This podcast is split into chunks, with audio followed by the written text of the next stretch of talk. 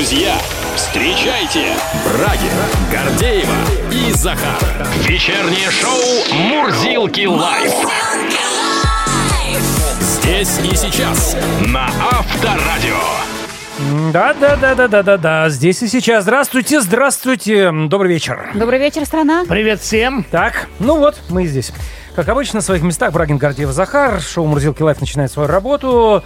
Как вам э, синаптическая драма? Понравилось, нет? Я все время путаюсь. Э, Мне по телевизору все время говорят, был антициклон, пришел циклон, был циклон, пришел антициклон. Какая разница? Вот, я Главное, хотел ты понимаешь, что погода не разница? очень, да. Но тебе понравилась эта драма, которая Ужас. нарисовалась, да? Ужас. Согласись, да кошмар. Я тоже говорю. Мне кажется, пора уже заканчивать гастроли этого Атлантического театра. Как-то хочется уже какую-нибудь весеннюю мелодраму посмотреть. Не знаю, травка зеленеет, солнышко Ну, блестит. будет вроде бы там. Ну, будет, но... Должна быть. Но пока как-то пришлось опять доставать, извините, с балкона теплые куртки и теплую обувь. Как-то никто не рассчитывал на минус 7 по Ты утрам. уже убрал все? Да, естественно, ну как-то я домовитый. надеялся, что все. Ну, достал тебе? Благо резину не поменял еще. Спасибо Да, ну. нашим экспертам, которые всегда плохого не посоветуют и предупредят. Ну, Посоветуют, да. обо всех экспертах вы знаете, где нужно послушать, если что, у нас есть подкасты Мурзилок. В большом ассортименте, как говорится, любая С тема... большой пользой. э, Абсолютно. Любая тема озвучивается и освещается.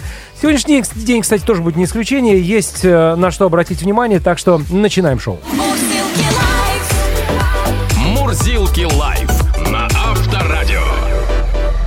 Ну что, мы про Оскар, наверное, принципиально не будем, да? Что там? О чем там вообще говорить? Господи, зачем нам теперь? Что нам он теперь? Да, там кроме... Если бы Уилл Смит не устроил э, драку на сцене, так вообще не было бы вообще никакого резона об этом вспоминать.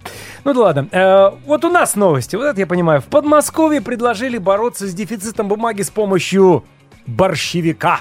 Наконец-то. Вот, вот. Вот. Свои технологии. Конечно. Специалисты Института проблем химической физики из Черноголовки, а есть такие, оказывается, исследовали альтернативные механизмы получения беленой целлюлозы, необходимой для производства бумаги. Ученые пришли к выводу, что с поставленной задачей хорошо справляется тот самый борщевик. Об этом со ссылкой на подмосковное Министерство инвестиций сообщает РИА Новости. Результаты исследования показали, что при переработке борщевика доля целлюлозы составляет около 35% от сухой массы растения. Это означает, что новый метод получения сырья очень перспективен. Беленая целлюлоза используется в качестве сырья для производства бумаги, особенно актуален в условиях осложнения поставок из-за рубежа, рассказали в ведомстве. Ну вот, а то дачников гнобили, гнобили, штраф, понимаешь, за борщевик. На самом деле мы, наоборот, думаем о нашей бумажной промышленности. Сдавать теперь будем. Может, и деньги получать за это. Скорее всего, да. Ну, С покуда мы, думаем, будущее. покуда мы думаем о нашей э, легенькой промышленности, целлюлозно-бумажные операторы сотовой связи предсказывают перебои с мобильной связью в России. Однако Минцифра опровергает наличие предпосылок для сбоев в сети. По словам представителей ведомства, министерство проводит регулярные встречи с операторами связи и представителями IT-отрасли, оценивает ситуацию на рынке и при необходимости принимает меры, поддерживающие работоспособность предприятий. Как э, ситуация обстоит на самом деле, будем сегодня выяснять с экспертом. Дело табак. Ну, само прямо просится название э, к следующей информации. Хотя в Минсельхозе заявили, что в настоящее время все предприятия по производству, э, по производству табачной продукции работают в штатном режиме. Дефицит продукции в стране отсутствует. По данным медицинского журнала Lancet, э, Россия входит в пятерку самых курящих стран после Китая, Индии, Индонезии и США. При этом практически все табачное производство сосредоточено в руках иностранных компаний. И пока непонятно, как скоро и возможно ли вообще в принципе заместить импорт.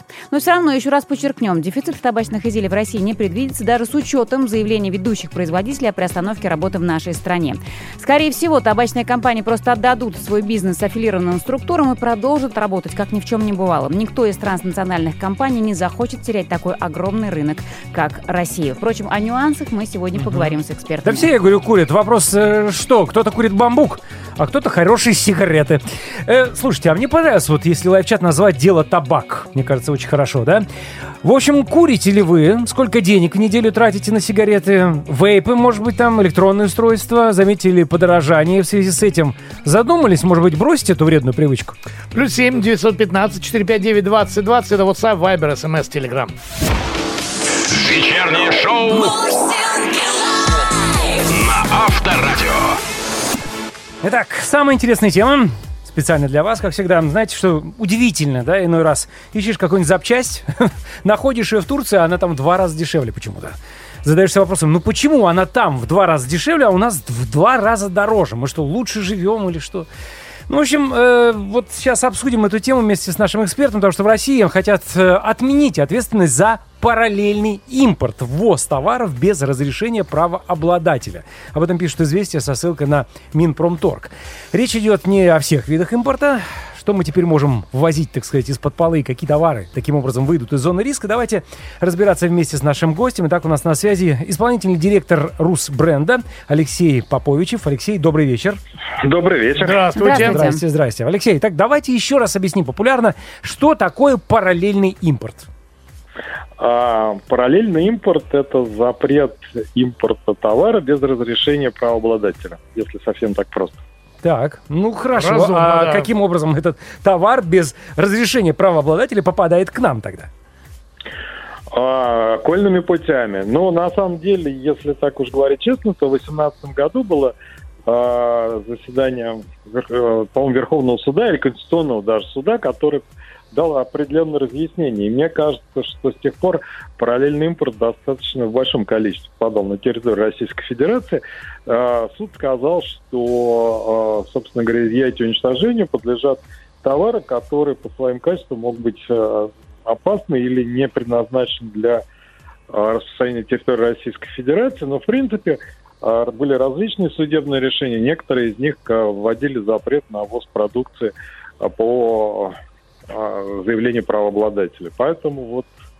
Ну, слушайте, норма, ну это как бы... С одной так- стороны действующая, с другой стороны не совсем. То есть это такая серая схема, когда, э, допустим, правообладатель, ну какой-то бренд, да, посылает свой товар только определенному дилеру, представителю в России, да, именно этот дилер, Да. этот представитель имеет право продавать. И поэтому мы имеем такую какую-то заоблачную цену иногда на продукцию.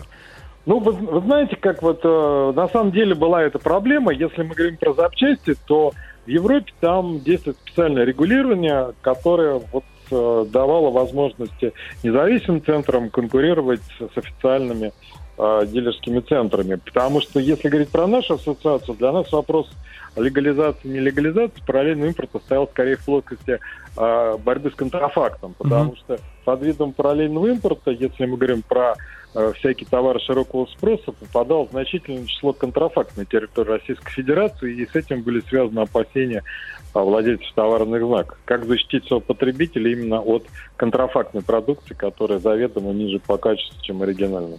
Ну, это понятно, но а, опять-таки, видите, ФАС в этом видит большой-большой плюс, потому что если это легализуется, ну, опять же, вот маркетплейсы, да, Озон и Wildberries выступили за полную легализацию параллельного импорта. Вот эта мера поможет нам как-то сдержать цены на товары из-за рубежа тогда? Если действительно поставщиков будет больше, будет какая-то э, рыночные условия, скажем так, да, создаваться на территории России? Вы знаете, как показывала наша практика, если мы изучали ее, что в основном разница в цене, я не говорю про запчасти, Мгм. да, а если мы говорим про широкий потребительский спектр товаров, то там разница э, в цене оригинальной продукции, везенной официальным импортером, и параллельный импорт в основном создавалась за счет ухода от таможенных пошлин, занижения там стоимости товара при ввозе. Ну, то есть это был- было связано с какими-то в основном э, теми или иными правонарушениями, которые позволяли цену занизить. Поэтому, если товар будет растамаживаться, пошлины ним будут платиться, я не думаю, что прям существенное снижение э, стоимости ввозимой параллельным импортером продукции произойдет. Алексей, ну вот по поводу перечня товаров, да, скажите, у вас есть понимание уже, что в этот перечень может войти, что будет утверждено федеральными органами исполнительной власти? Я думаю, что органы в первую очередь будут заботиться обеспечением там высокотехнологической продукции, а, продукции для обеспечения машиностроения, наверное, какие-то товары широкого спроса, которые сейчас, э, ввоз который может прекратиться. Но на сегодняшний момент а, перебои с поставками, они связаны не с решениями компаний уйти или остаться в России, а связаны с тем, что разрушены логистические цепочки, и компании с трудом их восстанавливают для того, чтобы обеспечить свою продукцию на полке. Поэтому я думаю, что те компании, которые продолжат работать в России, наверное, должны быть защищены, потому что они делают все для того, чтобы обеспечить россиян в своем продукции. Поэтому я думаю, что сейчас э, Минпромторг и ведет такую работу для того, чтобы понять, а, как а, соблюсти баланс интересов а, компании и потребителя. Алексей, ну вот все-таки, да, э, больше плюсов от этого мы получаем или минусов от параллельного импорта? Я до конца не понимаю все-таки, насколько он Вы хорош для вы, нас. вы знаете, в принципе, конечно, ну, с, с моей точки зрения, конечно, увеличится количество контрафактной продукции на рынке. Другой да? стороны, под одним и тем же брендом продукция выпускается в разных странах, она отвечает именно тем запросам, а, которые вот, локальный потребитель предъявляет к продукции. Понимаете, там, если мы говорим про стиральные порошки, это жесткость воды. А шампуни то же самое, потому что есть волосы африканские, есть волосы азиатские, есть волосы наши российские, да. А Если мы говорим про кремы, то они тоже делаются с учетом там, специфики кожи. Кожи, Поэтому мгм. на рынке может оказаться большое количество товаров с одним и тем же наименованием, но а, с, с с разными потребителями. Но pH будет другой, не 5,5. Да, и, и, конечно, вот это потребителю будет сложно выбрать, потому что вот если мы говорим про кофе, да, тот же, да, в Европе там растворимый кофе, ну, растворимый, он наиболее потребляем в России. Э, Европейцы покупают с кислинкой, и им нравится эта кислинка, а россияне любят кофе, чтобы он был такой по- погорче и покрепче, да, на вкус. И, а кофе он и там, и там Но будет. выглядеть будет одинаково, да? И выглядит и называться Но главное, так он будет. Да, тут же главное, что будет. Пускай подешевле, но будет, Алексей. Вот такое наше правило. Пускай посолонее, послаще, какой угодно. мы- всегда с потребителем, главное, чтобы он разобрался во всем этом и не отказался потреблять Согласен. этот бренд, потому что это тоже такое бывает. Ну да. Спасибо огромное. Исполнительный директор Спасибо Русбренда Алексей Поповичев был на связи. Спасибо. Live chat. Итак, что у нас сегодня? Курение, да? У нас сегодня курение, у нас сегодня дело табак. Дело Мы табак, сегодня с да. нашими слушателями обсуждаем, э, курите ли вы или, или нет, сколько денег на это тратите, что курите, заметили ли подорожание или дефицит, ну и, соответственно, есть ли мысли о том, чтобы бросить. А Сергей Шевчук начинает из Монина. Еще лет 10 назад была у вас передача, тогда утренняя еще, а шоу, посвященное проблемам табакокурения. К тому моменту я уже не курил две недели. Татьяна Гордеева зачитала мое сообщение и поддержала меня вот с тех пор. Я не курю. Спасибо за поддержку. Гордеева, я уже вот три недели не пью. Поддержи меня. Напиши мне. Я прочитаю твое письмо. Потому что вот так, видишь, впрямую тебя поддержать мы не можем. Андрей пишет из Москвы. Пытался бросить курить, терпения хватило на 10 дней. Опять закурил. Первые двое суток почти не спал, лежал, потел, как олень при температуре. Может быть, стоило еще немножечко потерпеть? М? Потом бы отпустила. В день с женой тратим 500 рублей на сигареты. Решили бросить, но деньги кладем в копилку. Каждый день по 500 рублей. Молодцы Хорошая какие. схема. То есть, Это представляете, Роман написал. Представляете, они же в месяц, получается, 15 тысяч рублей. Таким образом По откладывают. сути, да. Классное вложение, между прочим. Так, Дмитрий из э, Кемеровской области, ему 53 года. Курение не только сокращает жизнь, а также сокращает продолжительность рабочего дня. Курю с 83 года, бросать не собираюсь. В среднем пачка или чуть больше в день. Ну, слушайте, э, Дмитрий, у вас в следующем году юбилей будет. Вот, мне кажется, прекрасный повод как раз отметить, последнюю выкурить. Да, А, честь- юбилей курения ты Да, в честь в виду? 40-летия курения и завязать с этим делом. А, Андрей Александрович продолжает. Из Самарской области привет. В этом году не курю 10 лет. До этого курил 17 лет. Желаю всем побороть эту совершенно ненужную привычку. Когда бросал курить, мне знакомый коммерсант говорил, сигареты будут стоить 150 рублей. Я говорил, что не может быть. Кстати, вот Может, 10 лет может. не курю. За это время купил две машины с салона. Может, это и помогло? Сэкономил. Опять-таки Может быть, откладывал, да? да. А, привет, э, пишет Сергей из Краснодара. Сам не курю, отучил брата. Жена курит. Ты часто говоришь, что очень дорогие стали сигареты и стики. А я считаю, что так. Хочешь курить, кури хорошие. Тратил, трачу и не жалею. Думаю, скоро все наладится. Научимся и мы табак вертеть. Так, ну что, Александр дальше из Адыгеи. Да, курю, пачка стоит 187 рублей. Бывает в день одна пачка, бывает две. Бросить пытался, но как 100 грамм хряпну, все равно закуриваю. Ну, кстати, по поводу сигарет, мы же не просто так завели разговор, да, сегодня там, курите вы и не курите. Мы как раз в связи с той ситуацией, которая сейчас сложилась на рынке, может быть, сигареты-то и пропадут, Ну или да, там подорожают подорожание, зверски. дефицит есть по этому поводу. э, Различные прогнозы. Сегодня будем с экспертом разговаривать, все выясним, безусловно. Брагин, Гордеева и Захар на Авторадио. А, друзья, еще одна тема, которая заслуживает нашего внимания. То, что операторы сотовой связи предсказывают перебои с мобильной связью в России. Но Минцифра опровергает наличие предпосылок для сбоев в сети. По словам представителей ведомства, Министерство проводит регулярные встречи с операторами и представителями IT-отрасли, оценивая ситуацию на рынке и при необходимости принимает меры, которые поддерживают работоспособность предприятия. У нас на связи ведущий аналитик Mobile Research Group Эльдар Муртазин. Эльдар, здравствуйте. Добрый вечер. Добрый вечер. Итак, а, мы видим статьи в прессе и заявления Минцифры. Какая ситуация все-таки в реальности? Вы знаете, в реальности ситуация не такая, как у нас любят драматизировать очень часто. Я думаю, что у нас есть запас прочности, он будет реализован. Ситуация, конечно, непростая, неординарная. Оборудование исторически так сложилось, что операторов оборудование на 2-3 месяца для замены, плюс оборудование для роста. Сегодня отменяются инвестиции в развитие сетей там, где их не было. Это вдоль федеральных трасс, в населенных пунктах, населением около тысячи человек. Но это для того, чтобы сделать большее покрытие, да? Э, Это были планы, чтобы сделать большее покрытие. Мгм. Сегодня эти планы отменены. А Часть оборудования, которое использовалось под государственные нужды, нап- например, это закон Яровой для хранения данных, Мгм. Оно будет переориентировано впоследствии. Пока закона этого нет, он будет принят, я думаю, а, под нужды операторов. То есть высвобождаются все возможные мощности для того, чтобы этот год мы прожили достаточно спокойно. В любом случае, ситуация такова, что мы до конца года деградации качества сети заметного не увидим. Хуже, чем было в марте, не будет. В марте было максимальное число сбоев, потому что нагрузка на сети, мобильные сети резко выросла. Это передача данных, люди сохраняли свои данные из разных соцсетей и не только. Поэтому, конечно, потребность в интернете выросла очень заметно.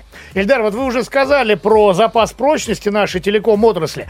А объясните, пожалуйста, действительно, вот ваши коллеги э, заявляют об этом самом запасе, и что он настолько крутой, что вот вы сказали до конца года, а многие говорят, что не только до конца этого года, но и там еще несколько лет нам вообще не, столько, не стоит думать о каких-то проблемах. Действительно, наши операторы столь крутые мобильные? Наши операторы действительно крутые, но я бы не утешал себя тем, что мы можем на старых жировых запасах прожить несколько лет. Объясню почему. Нам нужно развивать мобильную связь, нам нужно развивать телеком, потому что он основа экономики. Без сильного телекома другие сферы развиваться не будут. Поэтому, когда я говорю про то, что до конца года мы не увидим там, сильных изменений, я очень надеюсь, что во второй половине года мы все-таки начнем инвестировать, улучшать связь, изыщем для этого возможности. И для этого есть предпосылки. Да, не в таком объеме, как раньше, но тем не менее развитие будет идти.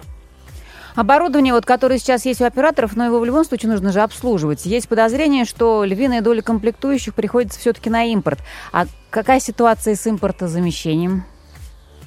А, приходится, вы абсолютно правы. Большая часть расходов операторов сегодня, она валютная. Это доллары, юани, не суть важно.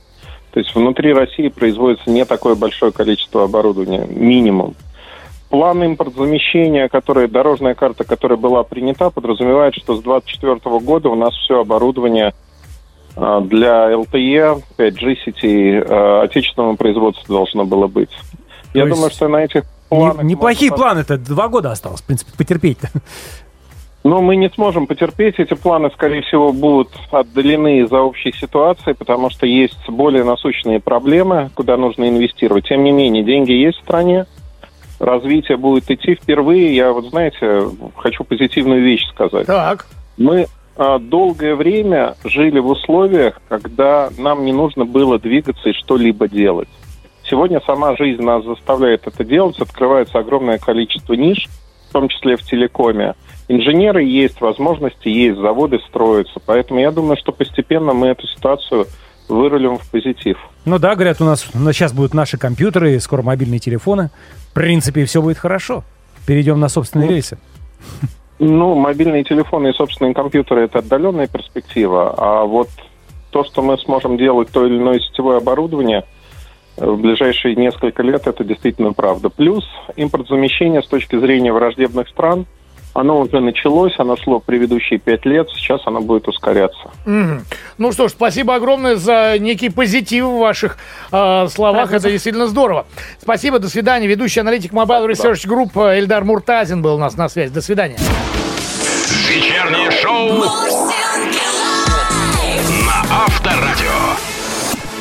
А, друзья, продолжаем обсуждать э, очень живые э, и животрепещущие темы в нашем эфире. Президент э, России Владимир Путин поручил правительству России, Банку России и ПАО «Газпром» реализовать меры по переводу на рубли расчетов за газ с недружественными странами до 31 марта, сообщает пресс-служба Кремля. А, Будем говорить об этом. У нас на связи советник по макроэкономике генерального директора компании «Открытие инвестиций» Сергей Хистанов. Сергей Александрович, здравствуйте. Здравствуйте. Добрый вечер. Добрый вечер. Итак, буквально через пару дней расчеты за газ с недружественными странами будут переведены на рубли. Но вице-канцлер канцлер Германии Роберт Хабек заявил, что министры стран G7 э, G7 не будут платить за газ рублями. Все контракты подразумевают расчеты только в долларах и евро, и переход на расчеты в рублях повлекут за собой судебное разбирательство. Давайте для начала э, разберемся, для чего нам нужно рассчитываться за газ теперь э, в рублях. Как это может отразиться на нашей экономике? Э, Для нас основной фактор – это снижение санкционных рисков. Дело в том, что наложить какие-либо санкции на рубли ну, даже теоретически невозможно. Поэтому основным мотивом, скорее всего, является именно этот. А вот э, позиция наших западных партнеров, она достаточно, достаточно непроста. Дело в том, что действующие контракты действительно подразумевают в основном доллар, по некоторым контрактам евро, и довольно сложный вопрос, э, как быть с этими контрактами. То есть, с одной стороны, э, требования российской стороны – это оплата в рублях, с другой стороны, в контрактах прописаны евро и доллар. И пока переговорные позиции сторон, ну, мягко говоря, э, далеки от консенсуса. Ну, то есть, э, не сказать, что реален прямо сейчас вот переход с долларов на рубли при оплате газа. То есть, это просто пока полемика, так получается. Э, Дело в том, что, э, возможно, вот некоторые страны готовы пойти навстречу. В частности, говорят о Болгарии, возможно, о Молдавии, но часть стран заняла такую откровенно жесткую позицию, и пока трудно предположить, как будут раз- развиваться события. До, вот есть несколько дней для переговоров, Мгм. а что будет с 1 апреля, пока сказать довольно сложно. Сергей Александрович, ну вот те, которые э, говорят, что не будут э, приходить на рубли, это м, действительно не могут или в первую очередь не хотят? Э, Для многих это сложно и технически. Дело в том, что ну, в компаниях, которые традиционно покупают российский нефть и газ, э, в общем-то опыт работы с рублем отсутствует. То есть э, компаниям необходимо где-то довольно быстро найти сотрудников соответствующей э, квалификации. Кроме того, э, рубль за рубежом не слишком распространен. Вот кроме Москвы, наверное, в Лондоне есть небольшая торговля рублями, да, в общем-то, и все. Поэтому открытый вопрос, где, на каком рынке, каким образом эти компании должны приобретать рубли, которые необходимы для расчетов за газ по новым условиям. Вопросов довольно много. И, к сожалению, вопросов гораздо больше, чем ответов, поэтому вот пока даже ветераны газовой отрасли затрудняются ответить, вот, э, какова же будет реакция наших западных партнеров. Сергей Александрович, ну смотрите, Дмитрий Песков, официальный представитель Кремля, Кремля заявил, что а, Россия, Москва не будет заниматься благотворительностью и отдавать, а, ну, условно говоря, продукт, не имея за это должной оплаты, мы не будем. Какие последствия могут быть э, вот такого принципиальных позиций двух сторон? Ну, теоретически, э, опять-таки, я осторожно подбираю слова, теоретически возможно прекращение поставок, либо их сильное сокращение. Но, с другой стороны, возможно и обращение покупателей российского газа в международные суды. Ну, правда, международные суды работают очень медленно, и в любом случае разбирательство займет как минимум несколько лет.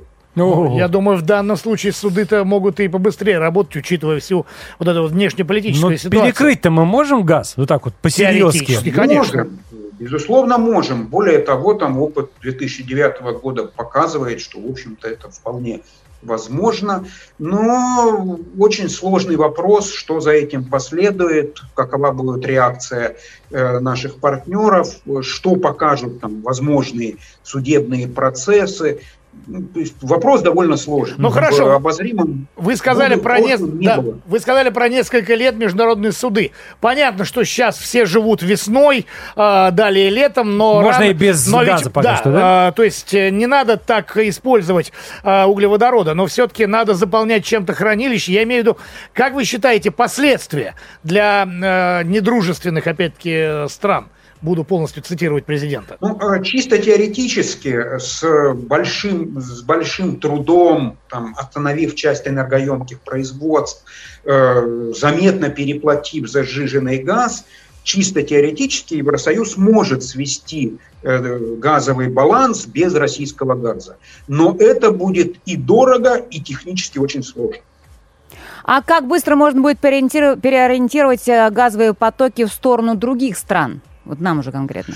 Тоже довольно сложный вопрос. Исторически э, большая часть российских поставок газа идет по трубопроводам. Причем эти трубопроводы создавались десятилетиями в рамках гигантской сделки газ-трубы, заключенная аж в 70-е годы. Ого. И, соответственно, э, перебросить на восток ну, можно только ту часть, которая э, является либо сжиженным газом, у нас есть производство сжиженного газа, вот, либо же, соответственно, имеет доступ к трубопроводу Сила Сибири. Но объемы там далеки от тех объемов, которые экспортируются на Запад. Поэтому это тоже довольно сложный и во- вопрос, на который нет простого, а самое главное, быстрого ответа. Ну, в общем, э, надо все-таки искать какие-то точки соприкосновения и компромиссы между а, нашей страной и, соответственно, представителями а, газовых компаний. Ну, пускай они ищут. Ну, здесь, видишь, все правильно, Сергей Александрович сказал, что здесь... Объективно, Да. конечно, объективно лучший, лучший выход из данной ситуации это все-таки какой-то разумный компромисс. Потому что в случае, если ну, дело дойдет до реальной конфронтации, э, плохо будет всем. Ну да. будет плохо Евросоюзу, которому придется очень с большим трудом сводить газовый баланс, но и нам э, искать покупателей на часть нашего газа будет тоже нелегко и не быстро. Понятно. Спасибо вам огромное за разъяснение. Напомню, друзья, советник по макроэкономике генерального директора компании «Открытие инвестиций» Сергей Хестанов был у нас на связи. Всего доброго, до, До свидания, свидания. спасибо. До свидания.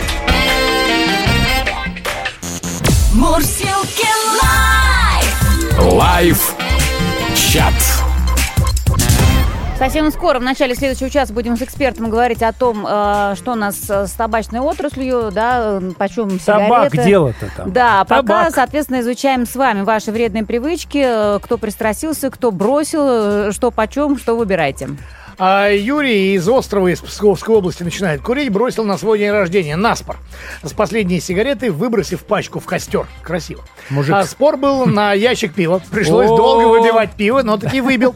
С 95 года до сих пор не пытался, но было тяжело два месяца. Даже сны снились с запахом дыма. Как же это тяжело, когда споришь на спиртное, и после этого взять и не сорваться опять. Да, когда у тебя два ящика пива, И казалось бы, вот... какой соблазн, да, Тем более спорил ты на ящик, а у тебя уже два.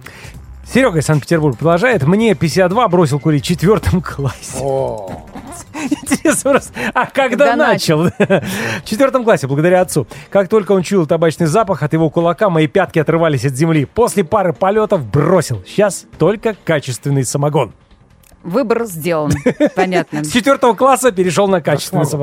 Добрый вечер. Бросил курить 1 апреля прошлого года, пишет Сергей из Москвы. Пошутил с друзьями и единственный, кто по-серьезки бросил. Молодец. Так, далее. Не курю уже 23 года, без подписи. К сожалению, до этого по две пачки в день. Организм сам подсказал. Бросил резко, одним махом.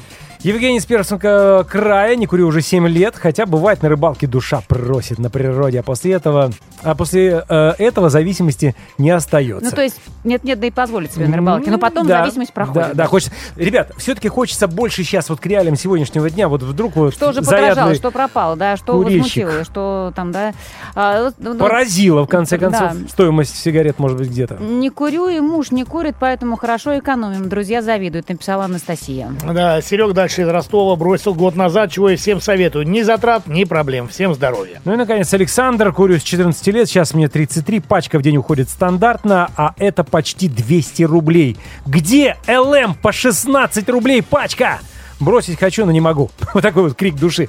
16 рублей за пачку, это же какие Это времена? Это, осталось это что вы вспомнили? Четвертый класс, наверное, Александр тоже вспомнил сейчас, да? Такого уже давно не было.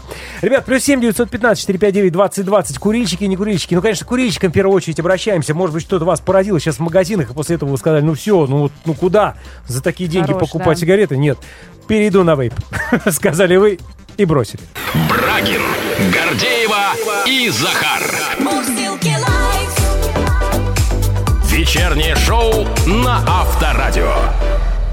Еще один актуальный вопрос из информационной повестки. Общепит столкнулся с перебоями в поставках продуктов, в том числе овощей, салатов и некоторых видов рыбы. Говорим про кризисное меню с экспертом. У нас на связи ресторатор, амбассадор Федерации рестораторов и ательеров России Андрей Кондрашин. Андрей, добрый вечер. Добрый вечер. Здравствуйте. Расскажите Добрый. поподробнее, поставки каких продуктов сейчас приостановлены, с чем самые большие проблемы у общепита? Вот тут э, сразу несколько позиций. Но на самом деле проблемы возникли ну, сразу на нескольких фронтах. Вот, в частности, у нас есть кондитерское производство ну, в наших заведениях. И А там сахар, да? Да, о чем мы Да. уже говорили. Мгм. Это целая засада найти его сейчас в достаточном объеме, вот, то не только в рознице, но и для бизнеса, как оказалось. Вот, э, и, ну, наверное, самая острая для нас проблема, мы работаем в большей степени на отечественных продуктах, Мгм. нам проще, чем многим. Вот, э, и тем не менее, ну, поставщики массово стали пересматривать условия работы. То есть э, такого вот явного дефицита мы именно по продуктам ощутили, ну, наверное, больше всего по сахару, а вот рост цен и изменение условий поставок, вот это прям очень острая и массовая проблема. Андрей, Это скажите, пожалуйста, э, вот вы на отечественных, слава богу, да? То есть, ну, есть, э, я так понимаю, рестораны, которые... Очень на- сильно завязаны на Да, импорт. заве- завязан на импорт. Почему бы всем, как говорится, на отечественные сразу не перейти? Э, Попробовать В чем, в чем вопрос, да? Ну, эта история, как, наверное, и везде, не такая быстрая, как хотелось бы. Но действительно, вы абсолютно правы. Продукция так или иначе будет импортозамещаться вынужденно, э, как происходило с тем же сыром. Поначалу он был не очень, но становился все лучше. И, наверное, сыр в России это как раз хороший пример, особенно мягкие там. э, именно моцарелла, трочителла, бурата в России очень достойные сейчас сыры, хотя этого не было. Вот. И у нас появятся, но это явно происходит не за один день. А иностранные продукты, они действительно зачастую ну, лучшего качества э, в каких-то категориях. Это все, наверное, исправимо, где-то легче, где-то сложнее. Вот, например, креветки в России, ну, очень сложно, чтобы по, по мгновению ока появились, если они экспортные. Вот. Но какие-то позиции все равно неизбежно будут замещаться. Понятно. Скажите, пожалуйста, Андрей, вот насколько трудно и технически, и психологически для кафе или ресторана изменить меню, а, исключив из него блюда, для которых ну просто сейчас нет продуктов, например? Ну, тут огромный фактор, как мне кажется, удачи, как, и с коронавирусом. Если у вас был э, продукт, ориентированный больше на доставку, как пицца и суши, те заведения э, могли даже выиграть.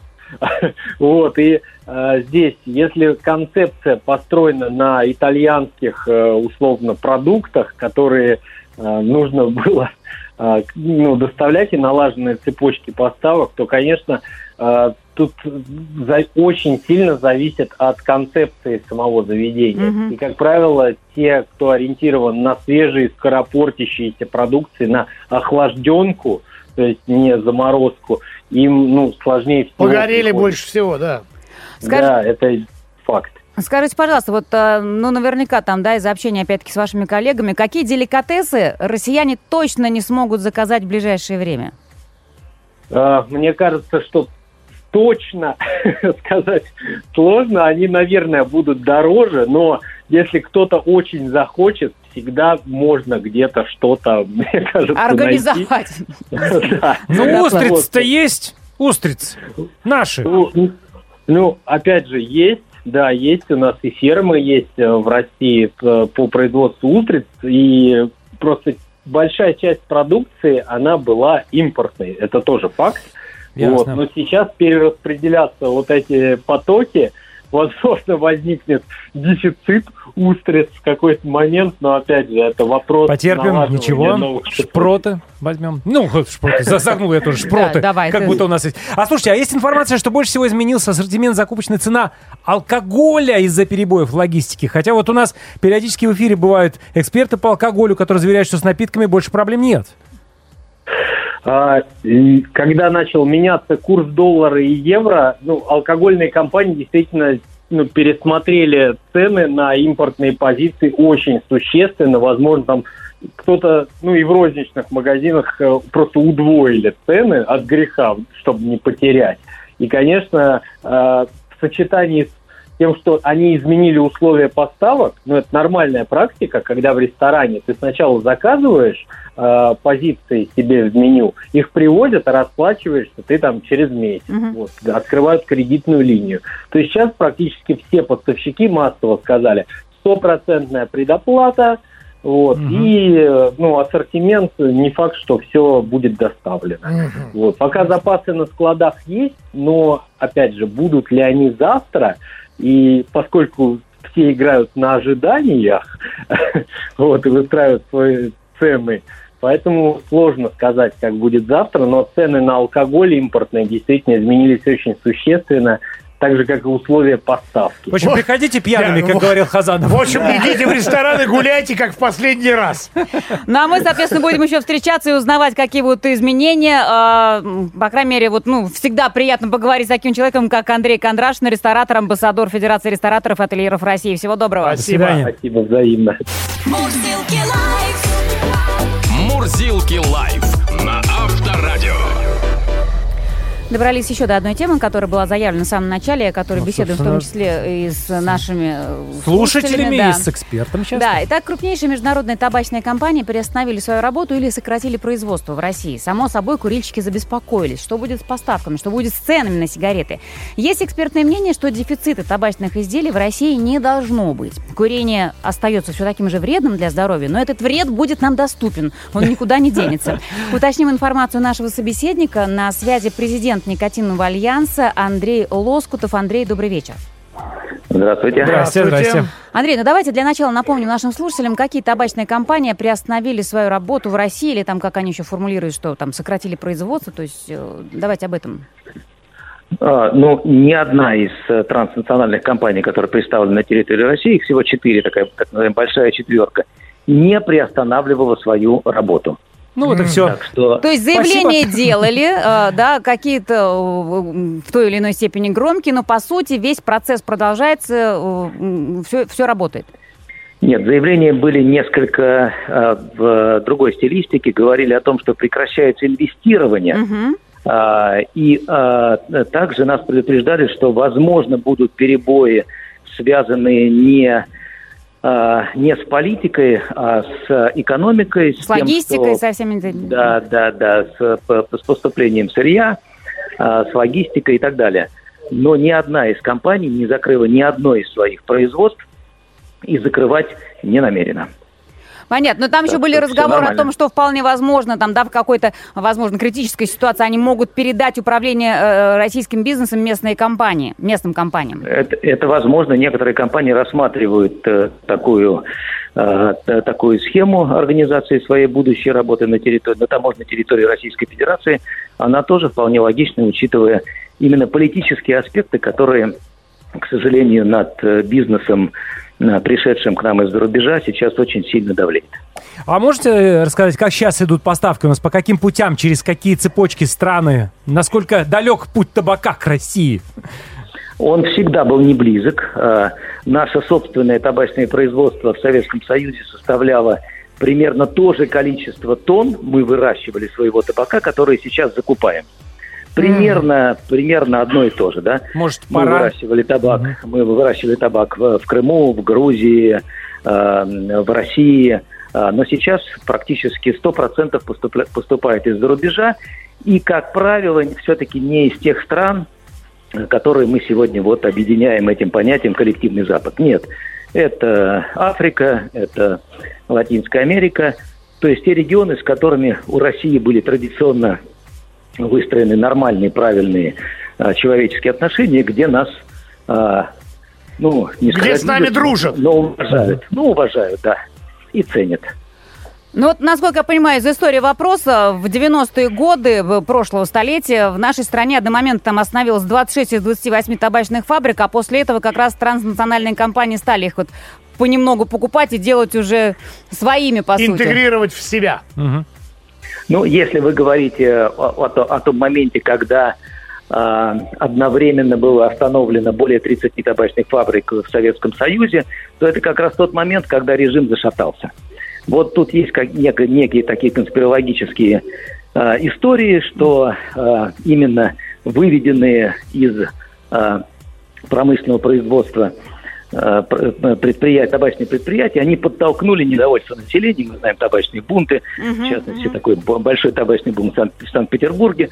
И это, да, подтолкнуло изменение политического режима в Российской Федерации, в России, в Советском Союзе. Андрей, скажите, пожалуйста, а вообще хоть э, одна табачная фабрика своя в стране осталась или все ушли вот под транснациональные корпорации? А, Нет, не все. Э, Старейшая в, в мире, в Европе Погарская таба- э, сигаретно-сигарная фабрика, э, которая возникла э, в России, в городе Погаре Брянской губернии. Ничего себе, а, интересно как. В 1915 году. Она продолжает работать сегодня, успешно работать, выпускает практически весь спектр э, табачных э, продуктов, в том числе сигареты, а в том числе э, сигаривы, сигары, э, кальянные продукты. Удивительно. Обалдеть. и так А, далее. а что у нас с табачными плантациями в России? Они э, вообще выращиваются у нас э, табак? Сейчас как-то можно это восстановить, то, что вы говорили? Крым, Грузия? А, ну Грузии нет, конечно. А, Сейчас это восстанавливается, но восстанавливается в основном фермерами. А, И здесь, э, ну, мы надеемся на то, что эм, как бы отношение к э, импортозамещению сработает и в табачной отрасли. Дело в том, что э, наша земля, она способна давать табак э, севооборотом примерно э, один раз в 6 лет. То есть один раз сажаешь табак, и потом 5-6 лет ты должен сажать какие-то иные культуры, поскольку табак очень сильно вытягивает из земли а, а, полезное и нужное. Это восстанавливается через э, посадки кукурузы, там еще чего-то, еще чего-то. Так что сегодня у нас своих плантаций немного. Ну, в есть. Крыму, да, вот э, в своей, да, немного.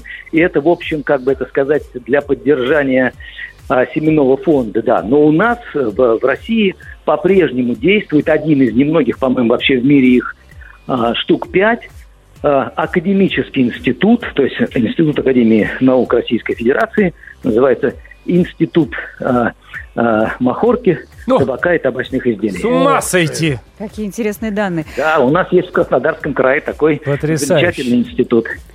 Прекрасно. К сожалению, нет возможности об этом подробнее поговорить. Очень злободневный вопрос. Как уже изменились цены э, на сигареты? Какие дальнейшие прогнозы по стоимости?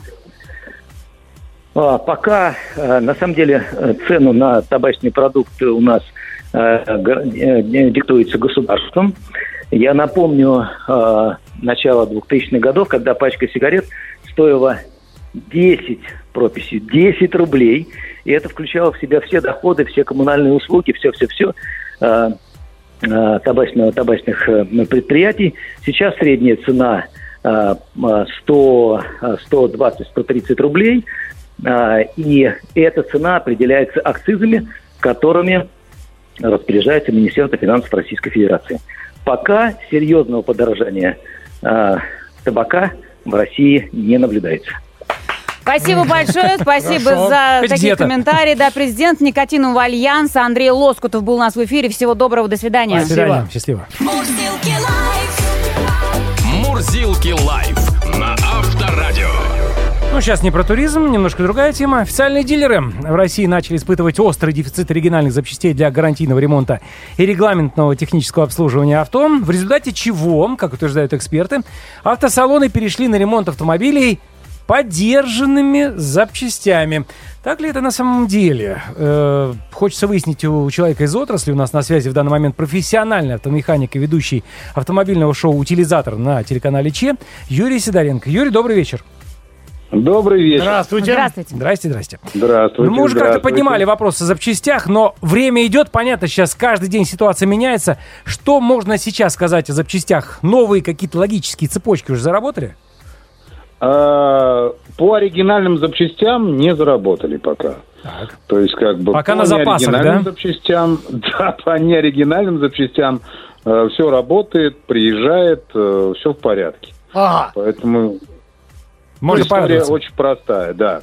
А, Э, Что кас... Да, да, да. ну вот хотел спросить по поводу неоригинальных и оригинальных запчастей. Что сейчас в особом дефиците-то? Есть какое-то понимание? Или все?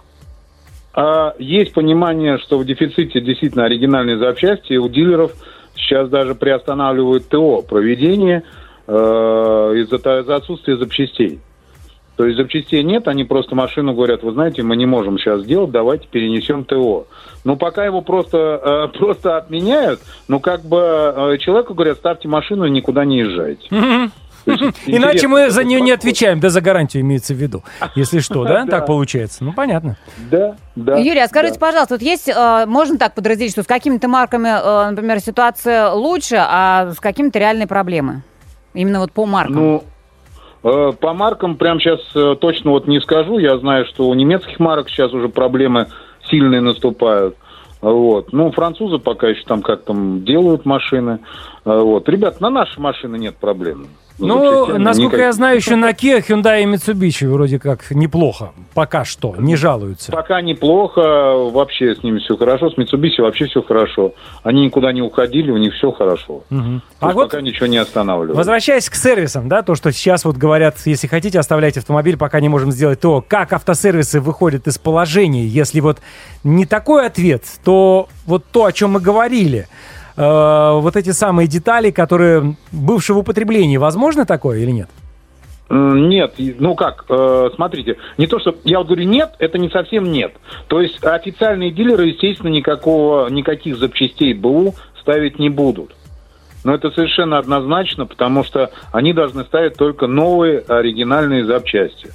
Это исключено, чтобы они ставили БУ. Может быть такая вещь, что, например, в страховых компаниях, сервисах, которые не дилерские, Мгм.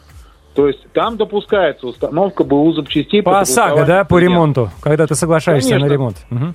Конечно, по ОСАГО, да, это допускается по согласованию с клиентом. То есть, если клиент говорит, да, ставьте, э, м, э, то есть мы ставим, грубо говоря.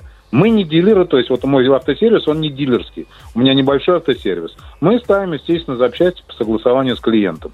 То есть предупреждаете обязательно. Обязательно, потому что иногда бывает, знаете, клиенты привозят и свои запчасти, а иногда такие марки привозят, которых я даже не знаю.